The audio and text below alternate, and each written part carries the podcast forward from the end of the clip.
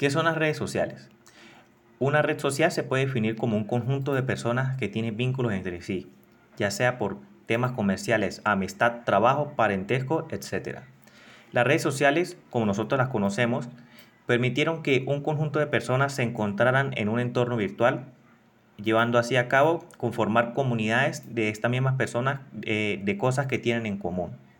Y es que en sus comienzos los sitios web solo permitían una comunicación unidireccional y muy, con muy poca interacción. Hoy en día las redes sociales le dan protagonismo a los usuarios y a las comunidades que, que esto la conforman.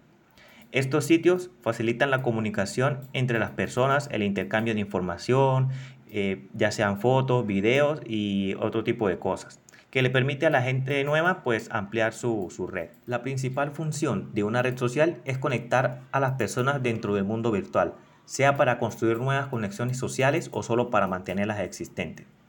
Es innegable el éxito que ha alcanzado las redes sociales que conocemos hoy en día y una de las más famosas y las más usadas son Facebook, WhatsApp, Twitter, eh, Instagram, entre otros.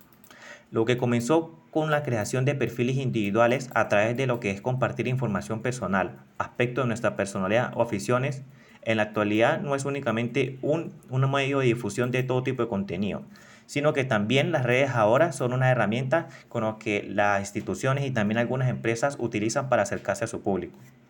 A través de las redes sociales es posible realizar diversas acciones. Una de ellas es el, envío de mensajes instantáneos. Esto es la comunicación en tiempo real y también la difusión de información de aquellas personas que son amigos o también que son seguidores.